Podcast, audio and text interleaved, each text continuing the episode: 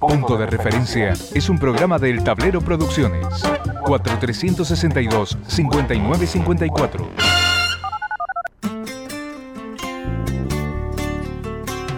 Punto de Referencia. Un programa en el que no abunda la sobreinformación. Punto de referencia. Punto de referencia. Punto de referencia. Un espacio para la reflexión a partir de las noticias del ámbito político y económico.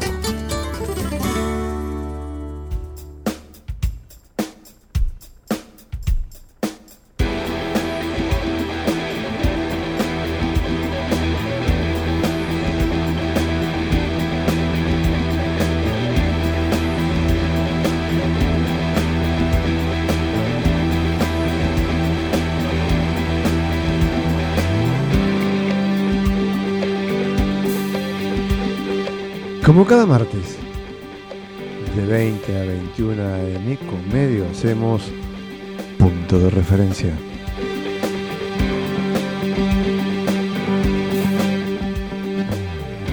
Hace dos días, el domingo 22 de octubre, se produjeron las elecciones generales. ¿Y qué pasó? Nadie la vio venir alguno la vio venir, en el mundo de lo imposible, todo es posible.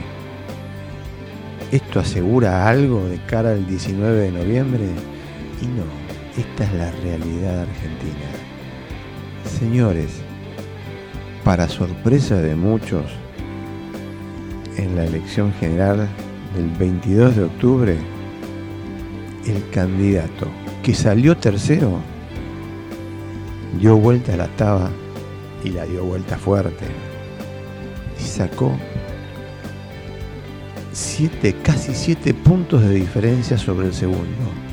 Sobre el que en las pasos del 13 de agosto pasado fue el candidato más votado, sobre Javier Milei. Y esto cambió todo. No, pero lo concreto es que hay señales, marcas, hay cuestiones por analizar que marcan que o es todo economía o que la historia no es solo economía. Y ahí a cada uno le queda pensar cómo continúa esta historia. Porque al fin y al cabo, convencidos aquellos que votaron a Javier Milei porque es quien eh, dice tener la decisión de enfrentar a la casta, ahora va a tener que negociar con toda la casta. ¿eh? Pero escúchenme bien, con toda la casta. No le, queda, no le va a quedar uno afuera. ¿sí? Después de haber despotricado contra todos, hablar, este, decir peste de la izquierda ahora son buenos para cuestiones medioambientales. ¿Qué decir? ¿Qué decir? Y no alcanza con peinarse, no alcanza con arreglarse, con eh, el, león, este, pero lo concreto es que así como la gente votó en las pasos y y decidió, envió el mensaje de Javier Milei como este, a la persona más votada, ahora también mandó el mensaje de que eh, el más votado es Sergio Massa, a pesar de la fenomenal crisis económica que estamos atravesando. Y, y este sí es un elemento fenomenalmente llamativo, por encima de Massa y de Milley. Juntos por el cambio, eh, la fuerza que vamos a remontarnos a fines del año pasado, no nos vamos a ir muy lejos porque no tiene sentido esto, pero a fines del año pasado se preparaba y ya empezaban a repartirse o a pensar cómo iban a repartirse los cargos, este, se imponga Horacio Rodríguez Larreta o Patricia Burre ya con cada vez mayor vehemencia diciendo que ella iba a ser candidata y que no iba a bajar, y después esa ruptura entre Macri y Horacio Rodríguez Larreta que determinó que eh, la candidata más potable para Juntos por el Cambio haya sido Patricia Bullrich. Bueno, hoy Juntos por el Cambio está afuera de toda la discusión de toda la discusión como fuerza política, como entidad para disputar el voto de la gente. Sigue siendo interesante Juntos por el Cambio porque al fin y al cabo hay una cantidad de votos que puede ser mm, importante al momento de definir las elecciones, el balotaje que se va a realizar el 19 de noviembre. Pero ahí también está la discusión de para qué lado juega cada uno, si se van a, si como fuerza, como bloque, como entidad, se van a abstener de pronunciarse, si van a dejar en libertad a sus votantes, si finalmente se van a terminar fracturando, ¿qué va a pasar dentro de esta, este, de esta fuerza política que está integrada por eh, Junto por el Cambio, por el PRO, por la fuerza que, al fin y al cabo hoy por hoy, más allá de, los traspiés y de, toda la crítica que recibe eh, como conductor eh, Mauricio Macri, también cuenta con la coalición cívica, que ya salió a decir que no se va a pronunciar por ninguno de los dos candidatos, eslogan ni Massa ni Milei, por un radicalismo en estado de ebullición, donde además a lo largo de toda la campaña si hubo una fuerza que recibió críticas, críticas, que fue vapuleado fenomenalmente, que fue maltratada fenomenalmente, fue la Unión Cívica Radical de parte de Javier Milei. Y de ahí existe la posibilidad de un pronunciamiento cuando además eh, los, fuera del pronunciamiento casi individual de cada, de cada uno de aquellos que este, puedan inclinarse hacia, hacia uno o hacia otro desde lo ideológico. Digo, por ejemplo, eh, Javier, Javier Iguacel, que fue finalmente el ministro de Energía, que reemplazó este, que, finalizó el gobierno de Mauricio Macri, eh, ya que es eh, intendente de General Sarmiento, ya se pronunció, él va a ir, va a trabajar con Javier Milei. Pero esto no se, no se replica en todos los integrantes. Este, hay una discusión muy, muy intensa y esa discusión intensa eh, lo que deja traslucir es que, va, que, que no hay una lectura lineal de que todos los votos de eh, Juntos por el Cambio vayan a Javier Milei. Si existiese una cuestión lineal, aritmética, la cosa ya estaría cerrada. Si fuesen la misma cosa Javier Milei que Juntos por el Cambio, la alianza Juntos por el Cambio, todos los integrantes Juntos por el Cambio, la suma de las dos fuerzas para el balotaje ya indicarían que Javier Milei va a ser el presidente electo el 19 de noviembre. Pero los números y los que recorren la política parecen ver que esta linealidad hoy no existe y que el cimbronazo de los siete puntos de diferencia de masa sobre Javier Milei impactan y mucho. En el medio puede haber muchísimas operaciones de prensa, eh, uno puede abrir este, Twitter, redes sociales y puede leer, se baja Javier Milei. Javier Milei no se va a bajar, gente. ¿Por qué se va a bajar Javier Milei? Tiene lógica, ¿sí? Tiene lógica que en la ciudad autónoma de Buenos Aires. Leandro Santoro no pelee el balotaje porque tiene seis décimas de diferencia para que Jorge Macri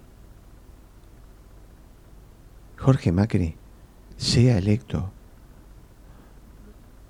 nuevo jefe de gobierno. ¿A dónde van a ir a parar los votos de Marra? ¿A Santoro? Se terminó esta historia y la lógica política electoral de la estrategia electoral indicó y en eso este en esa en esa lógica obró Santoro y desde Unión por la Patria decidieron no convertir en el balotaje y ya Jorge Macri va a ser quien asuma la jefatura de gobierno porteño el 10 de diciembre en reemplazo de Horacio Rodríguez Larreta. Se terminó la historia. En el medio uno puede conjeturar un montón de cosas, ¿sí? Pero esto es lo que empezó a pasar. Se empezó a tejer política, se empezaron a tejer acuerdos, algunos serán explícitos, otros no tan explícitos, y a partir de ahí se verá qué es lo que depara el 19, el 19 de noviembre. De ahí va a salir el nuevo presidente de la Argentina cuando alguno, como sucedió con Javier Milei, más allá de que hay que reconocerle que también tenía todo el derecho a hacer un gesto de campaña, eh, dijo que él iba a ser este, eh, salir victorioso en primera vuelta y que ya este, a las 10 de la noche del domingo 22 se iba a confirmar que él iba a ser el candidato más votado, cosa que no sucedió y es más, ni siquiera fue el más votado.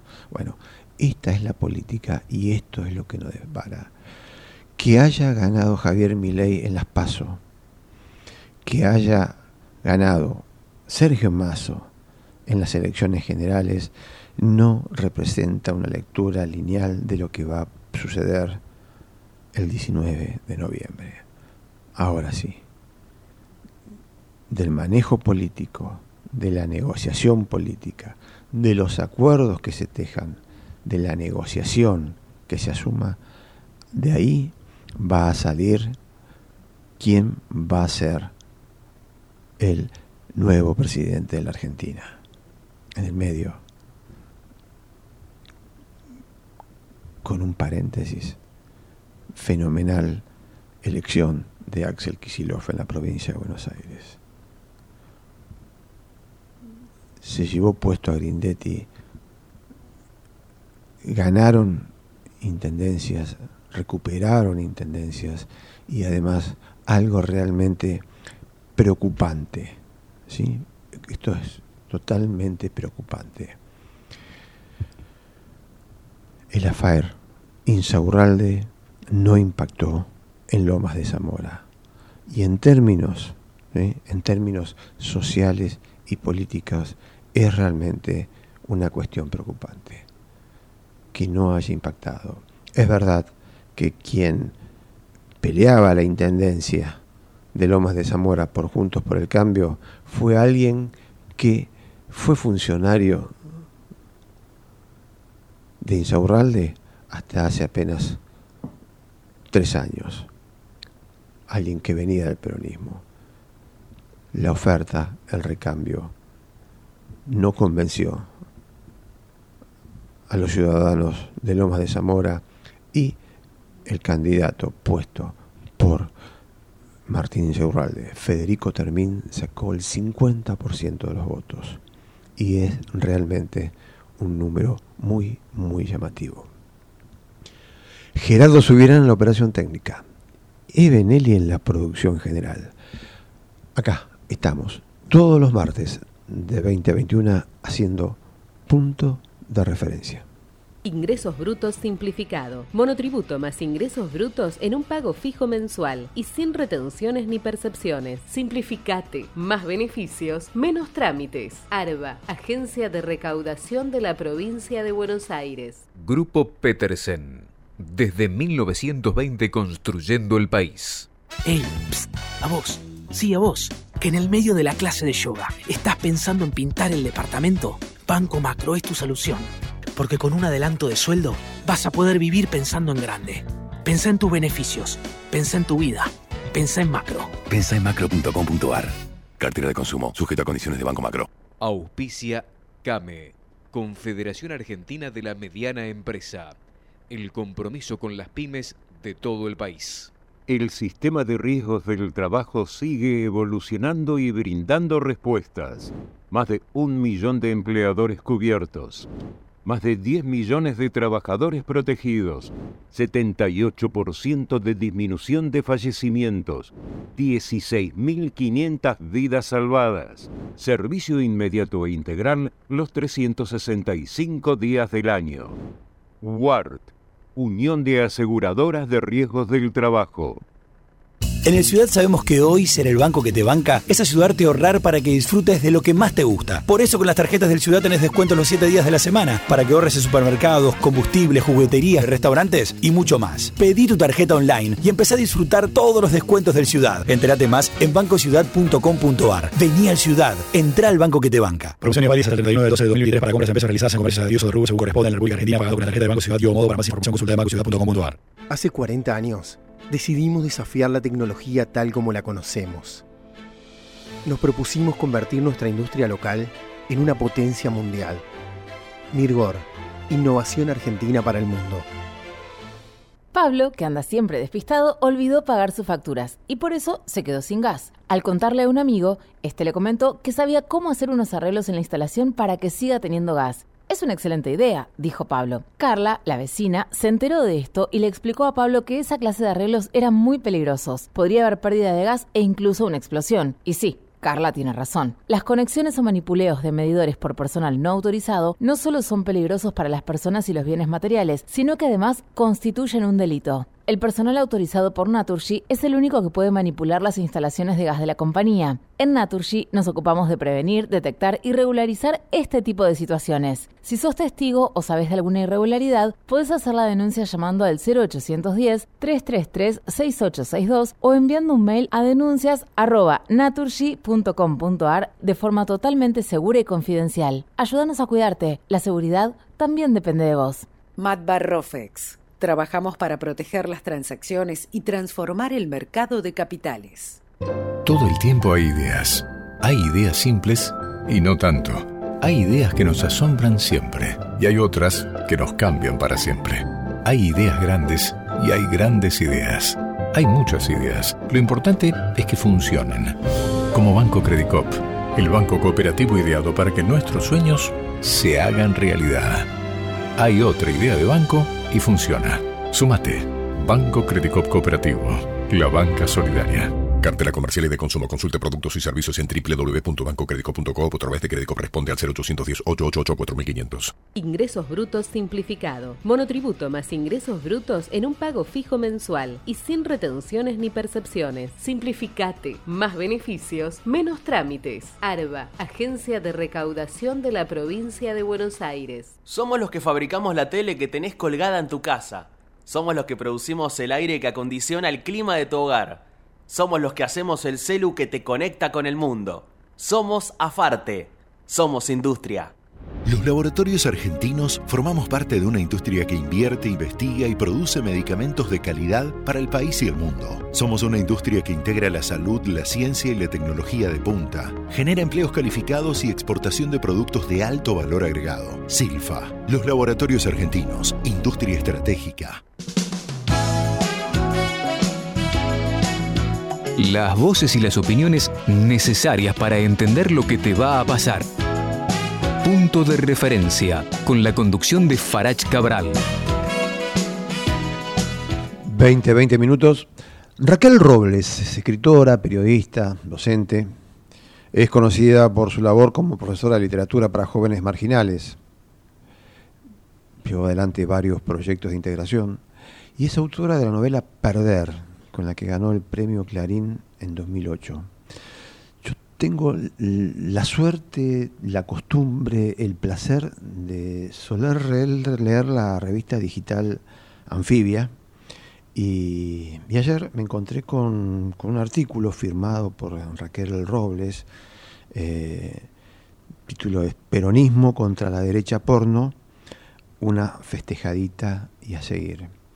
Y realmente lo leí desde un punto en el que en medio de tanta pasión eh, militante por pensar la política y, defender algo, me pareció un, artículo, una, nota muy, muy auténtica, muy, muy, transparente, en la que eh, tal vez ni siquiera en ningún momento de, o, aparece casi nada este, el nombre de los candidatos, sino que lo que están eh, señalados son, son las ideas este, y se habla de ganar.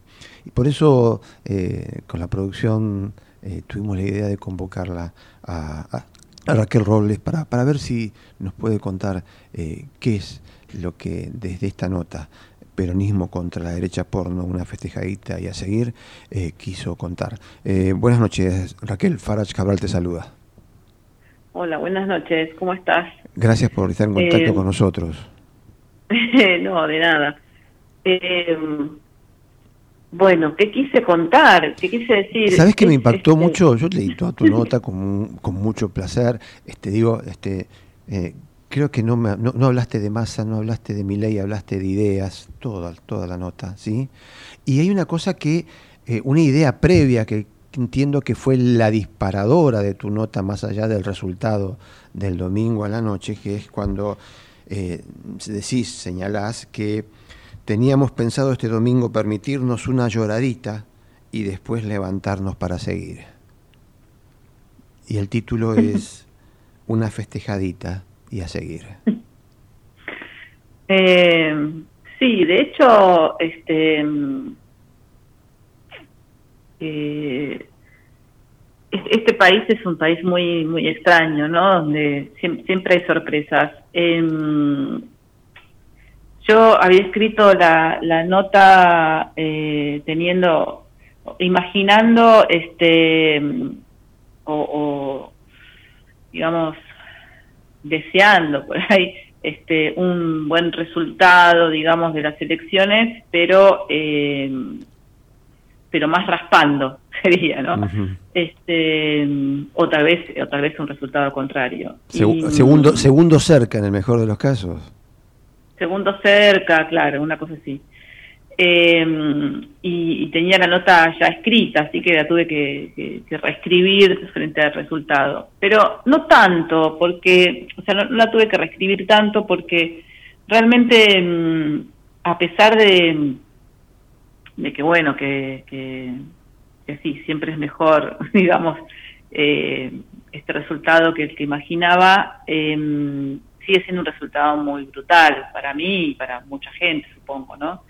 Eh, primero porque, porque, como digo ahí en la nota, la derecha hizo la mejor elección de la historia.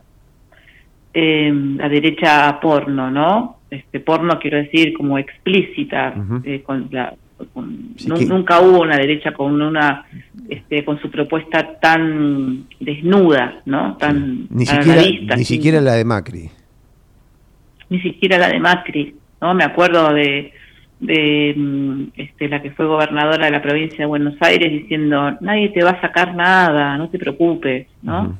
Acá es una derecha explícita que dice, te vamos a sacar todo. Em, entonces, nunca la derecha tan desembosadamente se presentó a elecciones. Eh, ese tipo de derecha prácticamente estaba como afuera de las elecciones, ¿no? Como que no, encontraba de su candidato, ¿no? Eh, entonces es la, mejor elección que ha hecho la derecha en toda la historia, eh, desde que se vota en la Argentina, no solamente la historia de, de estos 40 años de democracia. Eh, entonces es un momento muy muy jodido, ¿no? Y, y, por otra parte, la fuerza que, gana las elecciones, eh, no con lo suficiente, además, o sea, hay que ir a segunda vuelta, es una, una fuerza que eh, lo que propone es no perder lo que se tiene, ¿no? O sea, no, no ir a más, sino no perder lo que se tiene. Aunque pueda haber propuestas de mejores mejoras, ¿no? Entonces me parece que es un momento eh, muy, este, muy jodido. Eh, yo, por supuesto que también estoy de acuerdo con no perder lo que se tiene, ¿no?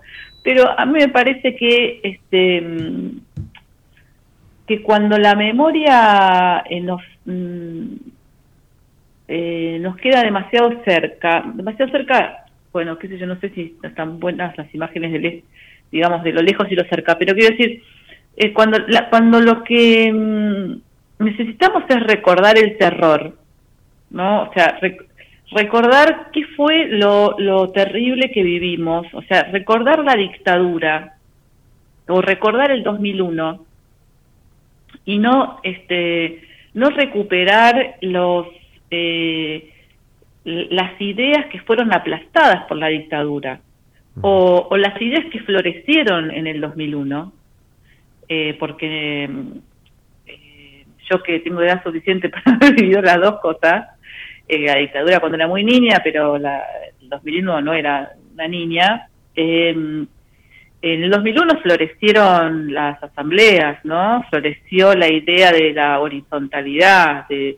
este, de, la no delegación, ¿no? De, de, este, de la participación masiva, por ejemplo. Y, y, y la dictadura aplastó proyectos eh, de país que no tenían nada que ver con la democracia republicana, ¿no? O sea, proyectos de país de, de cambiarlo todo, absolutamente todo. Entonces, a mí me parece que cuanto más texturizada, por decir de algún modo, tengamos la memoria, más larga puede ser nuestra imaginación política, ¿no? Más larga o más, más florida o más interesante puede ser nuestra imaginación política.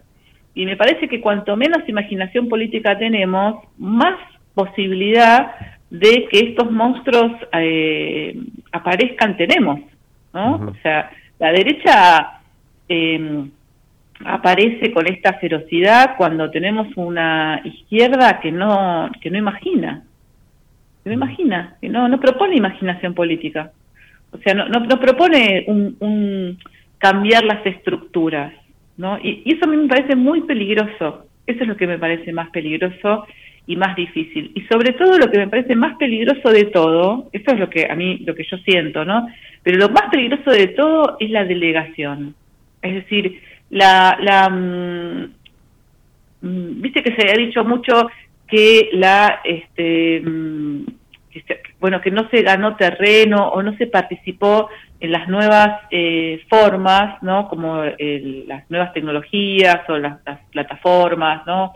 Como TikTok, etcétera y entonces la, la, derecha ganó mucho terreno ahí y yo creo que sí, que puede ser, pero a mí me parece que, que mm, por el contrario, eh, hay una participación completamente delegada, ¿no? Por un lado, en que alguien tome decisiones y por otro lado, en, en, en, en como la política de la, de, de la palabra, pero la palabra sin, sin hechos que la sustenten, ¿no? Entonces, es la política del decir.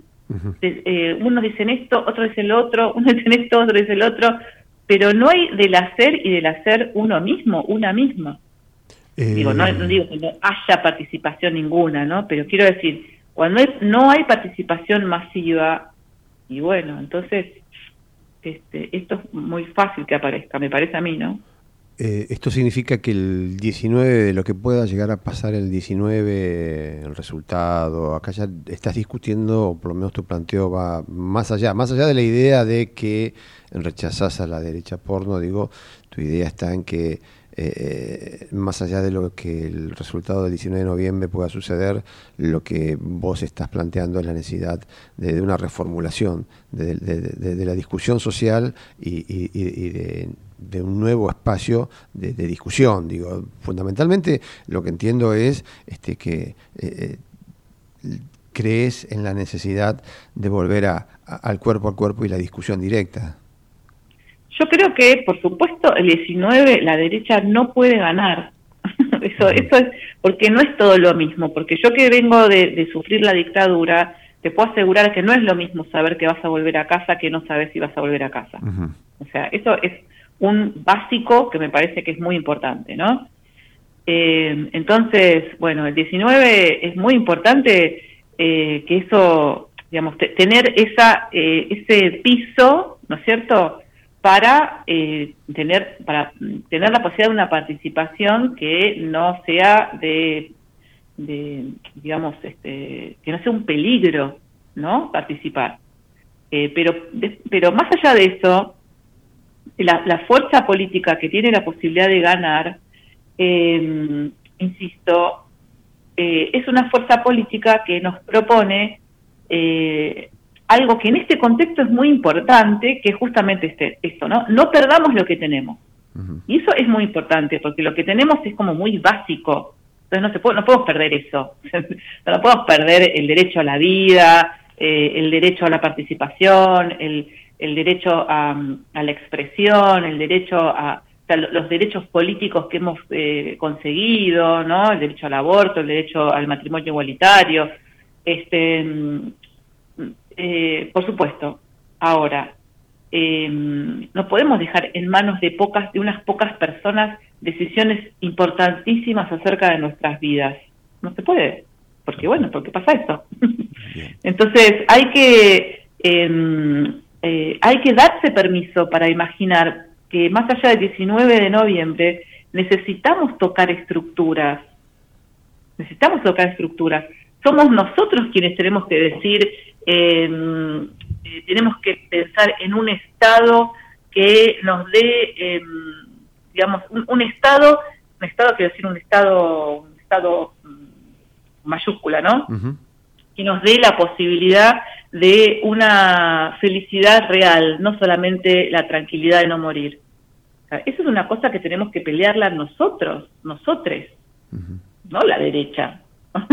o sea, queremos más Estado y un Estado de estas características. ¿Y cuáles serían esas características?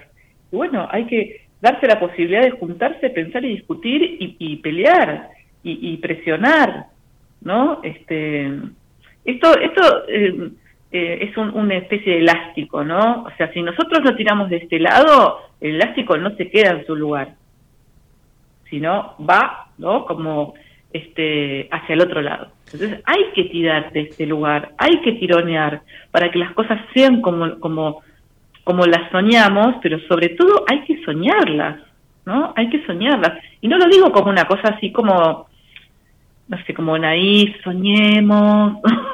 no, no, hay que, no sé, todos los, los problemas que tenemos, ¿cómo habría que hacer para que se solucionaran? ¿De verdad? De verdad, todos los problemas que, que los que vivimos. ¿Cómo, cómo, ¿Cómo debiera ser la justicia en la Argentina? ¿Cómo debieran, o sea, qué tendría que pasar cuando se sanciona a una persona? Porque no podemos soslayar que la cárcel en la Argentina es una porquería. ¿Cómo tendría que ser?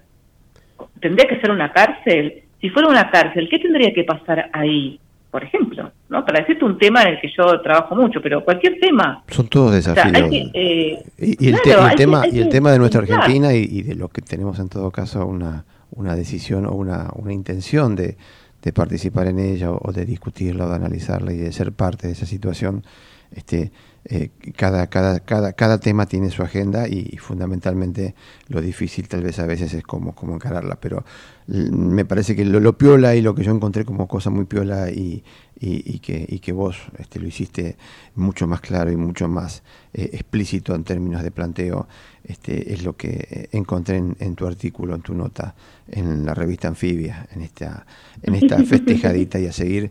Y, te agradezco, te agradezco que hayas estado con nosotros, que nos hayas, que hayas compartido tu idea con nosotros y que, y, que y que tu voz, este, yo sé que por lo menos de manera explícita, este no te pusiste ahí este, en, eh, este, como la militante total que sos. Este, la idea de, la festejadita me gustó y mucho. Así que bueno, gracias por, gracias por estar con nosotros. No, gracias por escucharme. Y, supongo, creo que escribo mejor de lo que hablo, así que creo que la nota quedó mejor. Raquel Robles, escritora, periodista, autora de Peronismo contra la derecha porno. Una festejadita a seguir, acá con nosotros, en punto de referencia. Desde Buenos Aires, transmite LRI 224, AM 1220, Ecomedios.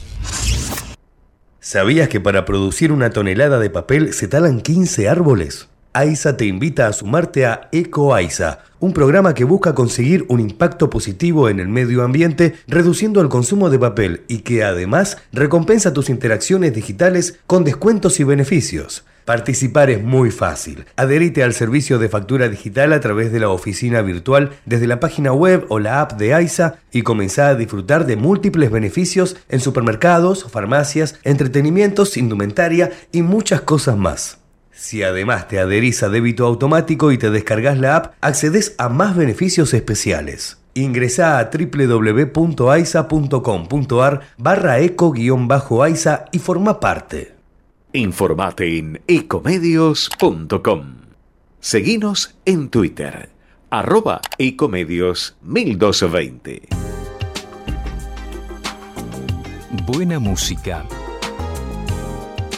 la información y sus protagonistas para que la reflexión sea tu espacio. Punto de referencia con Farach Cabral.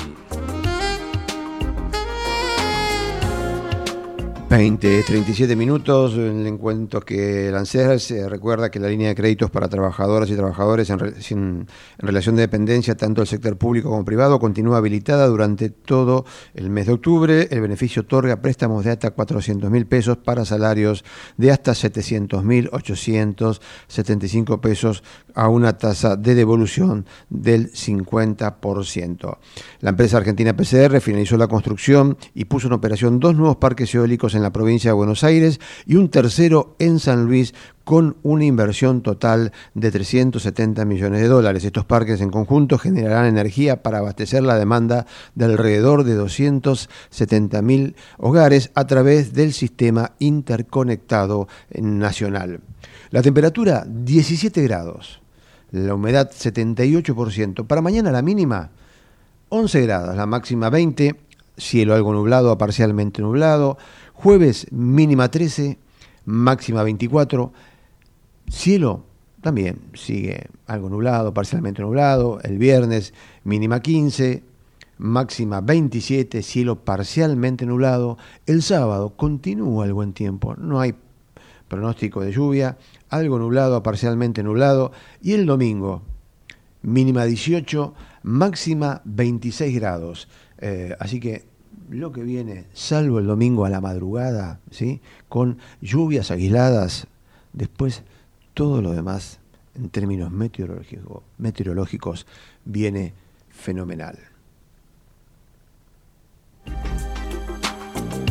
Buena música.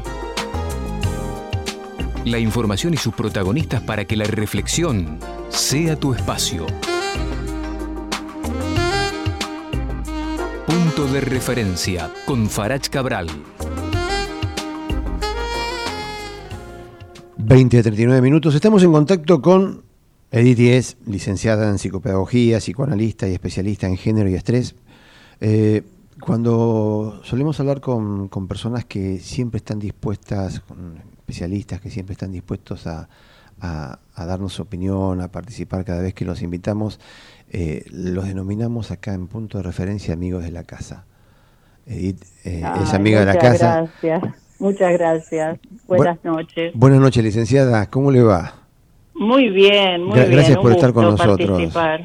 Gracias por estar con nosotros. No, un gusto, realmente. Y, hay una cosa que, que realmente nos moviliza a pensar fundamentalmente, eh, es el tema de, de, de cómo de, cómo está la salud mental, cómo estos tiempos que estamos viviendo, este, eh, esta pospandemia, esta, esta, eh, esta situación económica que, que, es bastante crítica, que, en la que no, no somos una isla, pero bueno, este, no dejamos de pensar también que somos parte de, lo que estamos viviendo. Y, ahí apunta la, la, convocatoria de, poder eh, escuchar un poquito este, la opinión de un especialista, este, una especialista sobre cómo está la salud mental. Y bueno, estamos complicados, ¿no? Y interesante lo que comentabas, porque eh, ya no podemos pensar la salud mental como qué nos sucede eh, en el mundo psíquico, ¿no? Eh, nos atraviesan numerosas variables, entre ellas, ¿no? Todo lo, lo que nos sucedió eh, de manera individual, subjetiva y de manera colectiva en relación a la pandemia y, a los coletazos de la pandemia. Entonces, bueno, eh, realmente es necesario incluir, ¿no? Eh, siempre hablamos de la salud mental como desde una mirada integral, pero bueno, es importante no caer o en psicologismos o en aspectos meramente este, psiquiátricos, ¿no? Es importante entre eh, sentir y reconocer que estamos, el sujeto está y predeterminado y determinado por procesos que son biológicos, ambientales, situaciones políticas y económicas como nos suceden ahora, ¿no? Entonces, si bien para hablar de salud mental hablamos esencialmente de procesos subjetivos, todas estas cuestiones nos atraviesan y determinan eh, algunas, eh, algunos cuadros clínicos. Por ejemplo, el estrés.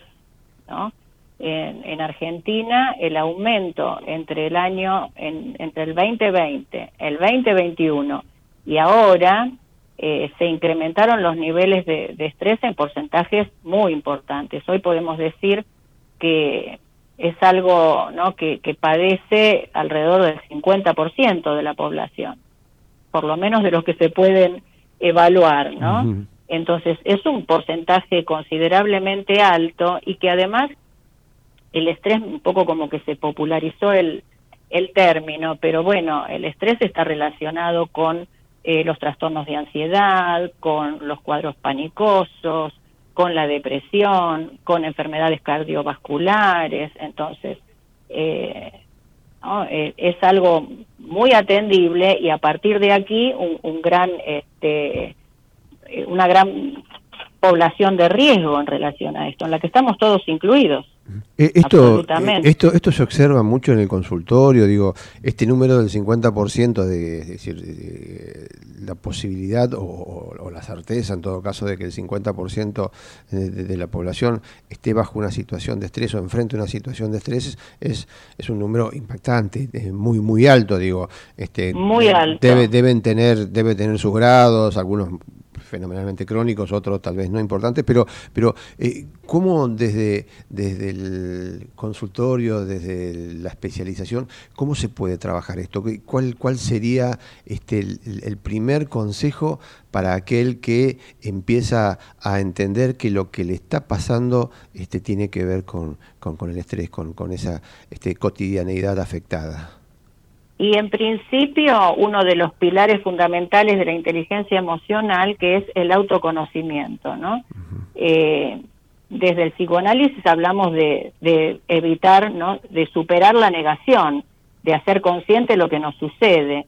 Y desde este, las teorías del estrés, bueno, posicionarnos en un deseo de autoconocimiento, porque si no, o sea, es mucho más práctico. Bueno, tengo cefaleas recurrentes, voy al médico, qué tratamiento sintomático puedo abordar, ¿no? Entonces, a veces llegan pacientes extremadamente medicados y, bueno, en realidad lo que necesitamos es eh, autorregularnos, pero a partir del autoconocimiento. Entonces, a partir de, de estas cuestiones, ¿no? del deseo de, de entenderme y de entender qué nos pasa, entramos en, cuestiones que ya eran previas, que eran preexistentes a todo lo, que sucede actualmente y a toda este, esta presión eh, social, a, esta, algunas cuestiones de desesperanza quizás, ¿no? Pero ahí es cuando el paciente empieza a integrar su historia, ¿no? Cuestiones eh, subjetivas y su, su historia actual con, con la realidad y el contexto en el que se encuentra. Y bueno, a partir de ahí empezamos a determinar si el estrés tiene que ver con un sentimiento de soledad, si tiene que ver eh, con lo que la verdad todos conocemos como el síndrome de burnout, porque bueno, los que tenemos la, la fortuna de tener trabajo, no todos lo, lo podemos disfrutar, ¿no? Para mí es un privilegio trabajar en algo que, que puedo disfrutar y que me apasiona. Pero bueno, eh, también hay que ver eh, se sienten cómodos con su trabajo, quienes sienten que son bien retribuidos por su trabajo y quienes eh, se autoexigen eh, conformando o constituyendo una personalidad eh, autoestresora. Y bueno, entonces son muchas cuestiones como para tener en cuenta y como para pensarnos, ¿no? Esta situación de, estrés que, que, enfrentamos la, la, mayoría de, de, los, de, los de a pie, de, los, de, los que vivimos esta sociedad, de los que somos parte de esta sociedad, ¿sí? Eh, sí tiene también, y se me, se me ocurrió pensar en, la idea de la depresión, digo, este, el estrés eh, de alguna forma cuando se vuelve crónico, ¿está eh, automáticamente relacionado con la depresión o los pasos o en lo que puede llegar a derivar ese estrés eh, tiene, tiene otros nombres, tiene, tiene otras definiciones? Bueno, vos decías cuando empezamos a charlar, que suponías que hay distintos grados, ¿no? Distintos niveles de estrés. Y es así. A veces, eh, o sea, un nivel de estrés adecuado nos estimula, nos genera un nivel de adrenalina que, que nos hace motivarnos, ¿no? Y, nos dan ganas de, perfeccionar y de crear lo que hacemos. Después, en episodios severos, podemos eh, atravesar un cuadro de estrés agudo, que tiene un impacto emocional muy fuerte, pero que después desciende. Muchas veces ese es un motivo de consulta, entonces ya no hablamos después de estrés, este, motiva eh, la consulta este estrés agudo, y después, bueno, tenemos que hablar de qué se trata, ¿no? ¿Qué, qué es lo que vamos a abordar? Si es un duelo, eh, si es una pérdida, una pérdida laboral, una pérdida, bueno, que también es un duelo, ¿no? O cuando el paciente llega con lo que nosotros llamamos estrés crónico, que no es el estrés que no se cura, sino el que se ha acumulado durante mucho tiempo, y ahí sí ya eh, el organismo eh, está eh, perdiendo el equilibrio, la, homeostasis ¿no? que, necesitamos, y ahí sí está muy cercano a, lo que, a, lo, a lo que tiene que ver con configurar una depresión. En general los cuadros depresivos eh, tienen también una personalidad eh, que nosotros llamamos tipo D, ¿no? Pero en cuanto a la mirada este, más oscura, más pesimista en relación a las situaciones, entonces eh, en cuadros de estrés agudos o crónicos, lo que se pierde es la posibilidad de afrontar conflictos, ¿no? Nosotros, o sea, bueno, siempre charlamos con los pacientes que, bueno, el análisis puede terminar, puede concluir o pueden eh, tomarse no un descanso un alta y, retomar cuando quieran por, pero no es que vamos a estar libres de conflicto o libres de angustia no vamos aprendiendo a, conocernos a aceptarnos y a decir bueno a ver qué recursos tengo no eh, que, cuántas cosas tengo aprendidas en la vida en el autoconocimiento y en el análisis entonces eh, el tema no es tener conflictos o, o sentirnos que, el estrés o que la demanda no, externa o, o, la exigencia interna nos agobia, sino bueno, lo, sentimos, ¿qué recursos tenemos? ¿no? Cuando sentimos que no tenemos recursos porque el dolor es muy grande, porque el estrés supera nuestras posibilidades de, afrontamiento, o, o, porque estamos atravesando eh, o ingresando a un cuadro depresivo, bueno, ¿no? Eh, ahí estamos, eh, necesitamos verdaderamente pedir ayuda y, pensarnos. Lo que vivimos en, medio de la pandemia, el aislamiento social, a medida que, que, en términos de salud, yo por lo menos tengo una posición positiva en términos de, poder seguir vivos, digo.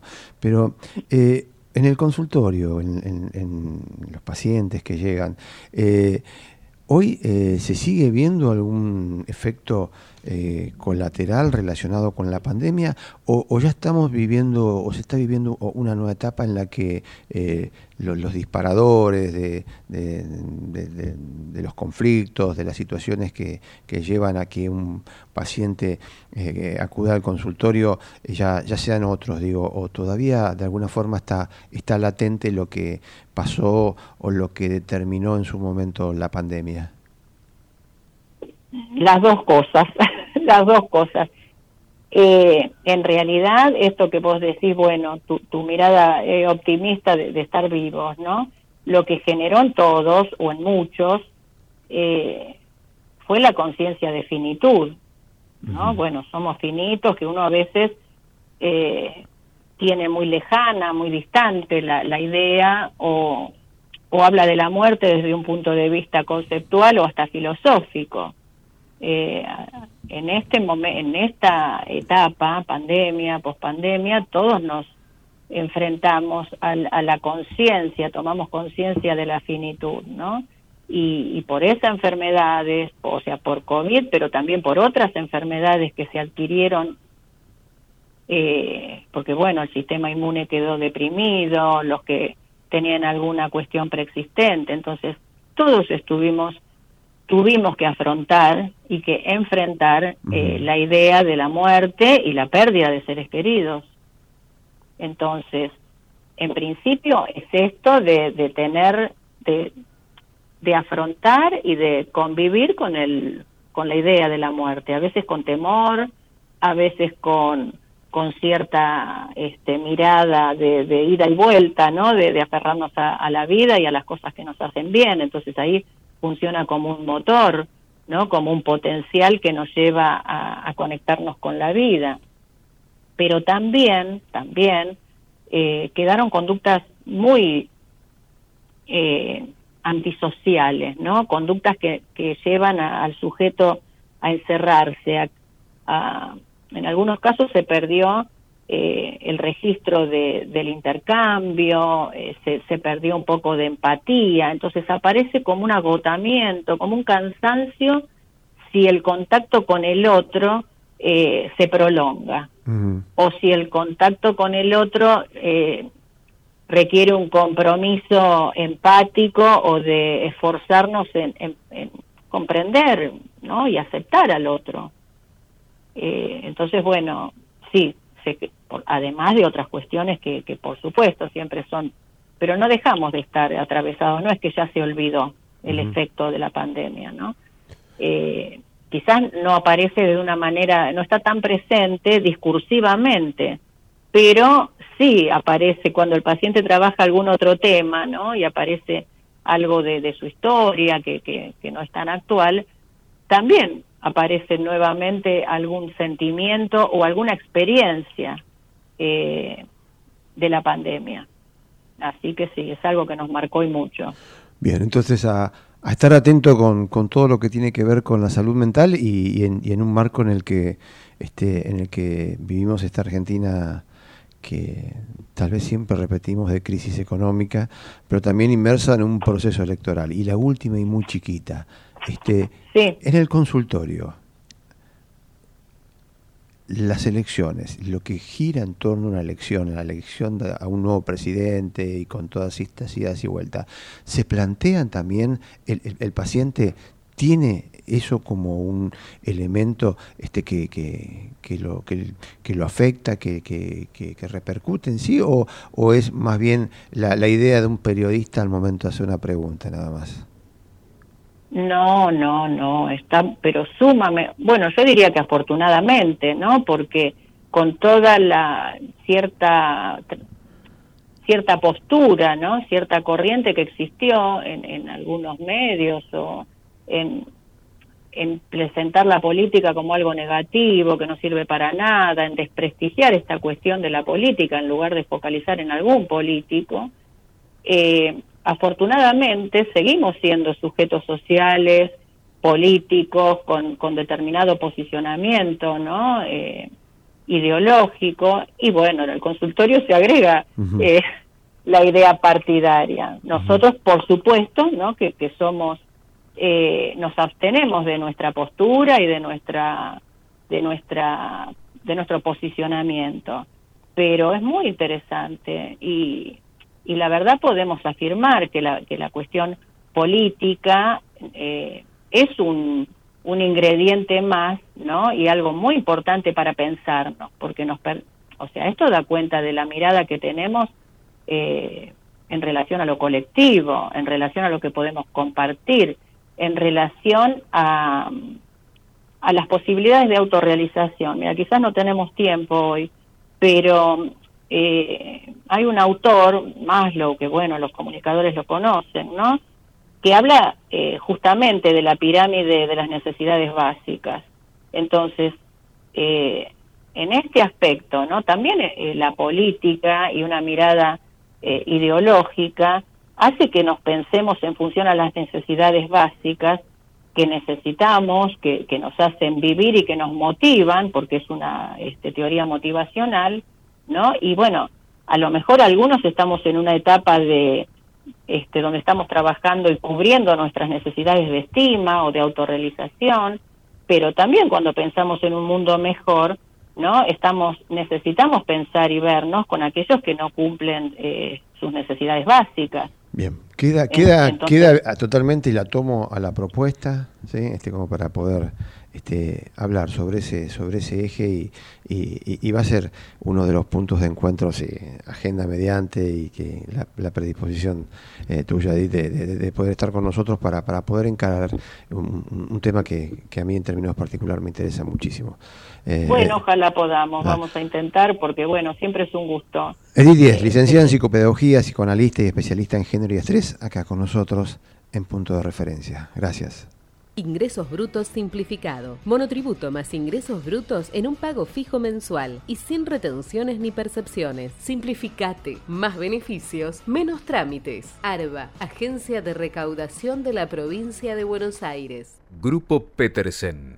Desde 1920 construyendo el país. ¡Ey! a vos. Sí, a vos. Que en el medio de la clase de yoga estás pensando en pintar el departamento. Banco Macro es tu solución porque con un adelanto de sueldo vas a poder vivir pensando en grande. Pensa en tus beneficios, pensa en tu vida, pensa en macro. Pensa en macro.com.ar. Cartera de consumo, sujeta a condiciones de Banco Macro. Auspicia CAME, Confederación Argentina de la Mediana Empresa. El compromiso con las pymes de todo el país.